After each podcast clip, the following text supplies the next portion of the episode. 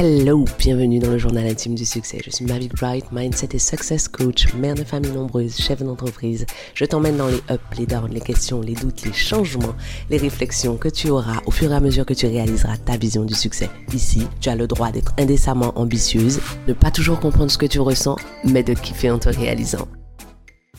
Hello, je suis ravie de vous retrouver dans ce format audio. Je suis heureuse de partager avec vous euh, un extrait de mon, de mon journal intime. L'objectif de, de cet interlude est de vous dire que je vous vois, mesdames. Vous qui êtes épuisées parce que vous faites la lessive, la vaisselle, les vitres, le repas, les lits et tout le reste. Je vous vois. Nous avons une nanny qui est absolument extraordinaire et qui prend soin de nous au Canada. Et, euh, et un jour, Frédéric et moi avons trouvé que qu'elle travaillait trop, que c'était que c'était pas possible en fait que et donc nous avons décidé de l'alléger de l'une des tâches les plus les plus pharaoniques de liées à notre famille, en l'occurrence s'occuper du linge. Et donc ce n'est plus elle qui euh, lave et qui repasse les, le linge. Euh, en ce moment, il n'y a personne qui repasse le linge. Et quand il n'y a personne qui repasse le linge, cela veut dire que c'est moi qui repasse le linge. Est-ce que vous avez une idée du linge que consomme une famille de six personnes. En l'occurrence, en ce moment, nous sommes une famille de sept personnes puisque je vous ai expliqué que nous avons un nouveau membre à l'intérieur de notre famille. Une famille de sept personnes, y compris trois tout petits enfants. Honnêtement, ça représente une quantité de linge absolument phénoménale. Comme vous le savez, je suis coach je suis mindset coach, mais je ne suis pas seulement mindset coach. Pour faire ce que je fais et pour avoir conduit mon business, mes programmes, mon équipe, ma famille, là où nous sommes actuellement, je suis chef d'entreprise. C'est-à-dire que, en plus de coacher, je crée du contenu, je travaille sur de nouveaux projets, je je manage une équipe, je travaille avec des, je crée des collaborations, bref, enfin, je, je fais tourner un business.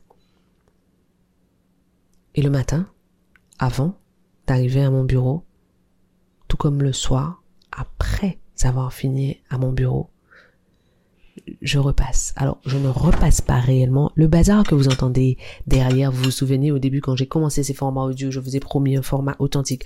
Je vous ai promis de vous prouver que tout ce que je prêche, je le pratique au jour le jour et donc c'est normal, vous entendez les bruits de ma famille. Là, ce que vous êtes en train d'entendre, c'est mon époux qui est en train de mettre les, de faire rentrer le repas au frigo pendant que ma fille aînée est en train de ranger la vaisselle dans le lave-vaisselle avant de le, avant de le lancer parce qu'il est 21h. Euh, lorsque j'ai fini, je stime les, les vêtements. En fait, ça me demande un boulot de dingue. Enfin, je, je, suis pas obligée de le faire, mais je le fais. Et chaque jour, quand je fais ça, parce que je le fais tous les jours, parce qu'on a tellement de vêtements, chaque jour pendant que je fais ça, je me dis, mon Dieu, il faut que je fasse, il faut que je fasse du contenu dans lequel je dis à toutes ces femmes, je vous vois, je vous vois, et je sais à quel point ce que vous faites tous les jours peut être pénible. Parce que pour être tout à fait honnête, je n'ai pas le sentiment de travailler plus ou moins quand je stime les vêtements que quand je coach, que quand je crée du contenu pour un de mes, un de mes programmes ou que quand j'enregistre une vidéo. Je fais mon maximum pour rendre ce moment où je stime les vêtements, vous savez ce que c'est un steamer, hein, c'est un petit machin à, vapeur un peu moins encombrant qu'un qu'un fer à repasser. Je fais mon maximum pour rendre ce moment agréable les enfants lisent à côté de moi et j'adore ça, on lit des livres fun. Ou alors, on se prend un moment et je les appelle à tour de rôle, je discute avec un tel ou un tel. Ou alors, j'écoute un, j'écoute un livre audio, ou alors je, je rêvasse. Ou encore, je planifie mentalement mes journées. Ou encore, je fais des appels en visio avec ma mère, ma belle-mère, mes amis proches, ma sœur, mon époux. Mais quoi qu'il en soit, quel que soit le niveau de fun que je mets dans cette activité, il en résulte une véritable fatigue. Je suis fatigué. Je suis fatigué lorsque j'ai fait ça. Et je ne peux pas m'empêcher de penser à ces milliers, à ces millions de femmes qui tous les jours s'occupent de leur famille et qui disent je ne travaille pas. Je voudrais qu'on s'arrête sur ça. Dans ce je ne travaille pas, c'est de deux choses l'une. Soit on accepte que le travail ne soit pas la seule façon de contribuer, auquel cas celle qui est à l'intérieur et qui est à la maison et qui dit je ne travaille pas n'a pas moins de mérite que la personne qui dit je travaille. Soit, si on n'est pas prêt à faire ça, alors on dit, se dit que celle qui est à la maison travaille mais n'est pas rémunérée. Quel mépris y a-t-il dans toutes ces phrases dans lesquelles on entend dire oh de toute façon elle travaille pas, elle est chez elle. Elle est chez elle. La plupart du temps, elle se couche fourbue de fatigue. Elle est exténuée. La plupart du temps, j'en ai vu encore une, j'ai vu une femme aujourd'hui en session de, de coaching. Il était évident qu'elle culpabilisait de ne pas travailler. Alors, elle se tuait à la tâche à la maison. Quand est-ce que mentalement, nous-mêmes, femmes, allons faire évoluer la perception que nous avons de ce que nous faisons à la maison? Quand est-ce que nous-mêmes, femmes, allons cesser de dévaloriser ce que font les femmes qui s'occupent de leur famille?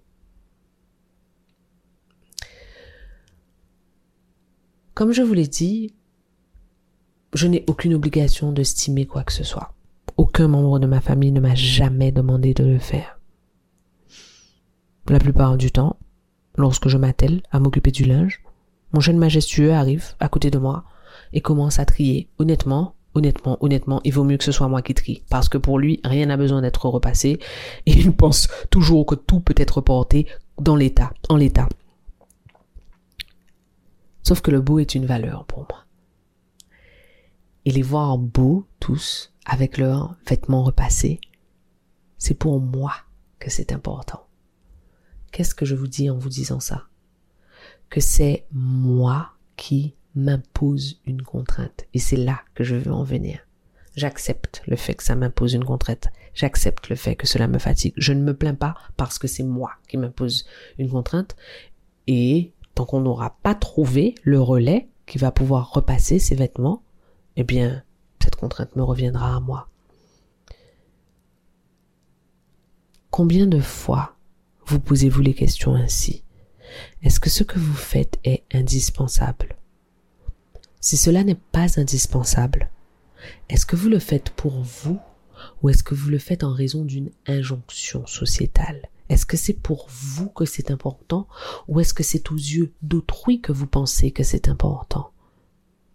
J'ai une autre question. Qu'est-ce que vous pourriez arrêter de faire parce que finalement, ça n'est important que pour autrui? Régulièrement, je reçois des messages dans lesquels on me dit mais comment tu fais? Comment tu fais pour être chef d'entreprise, pour être coach, pour être une maman, pour être une épouse et pour être toujours bien apprêtée? Eh bien, c'est parce que je ne fais pas certaines des choses que vous faites, parce que je me suis dégagée de certaines choses. Certaines choses qui sont considérées comme étant indispensables. Moi, je ne les fais pas parce qu'elles ne sont pas indispensables pour moi. évidemment, ça demande un courage de dingue d'arriver à, à dire, j'en ai rien à foutre en fait, que tout le monde pense qu'il faille faire comme ci ou comme ça. Moi, je ne le fais pas. Rappelez-vous que vous avez le choix.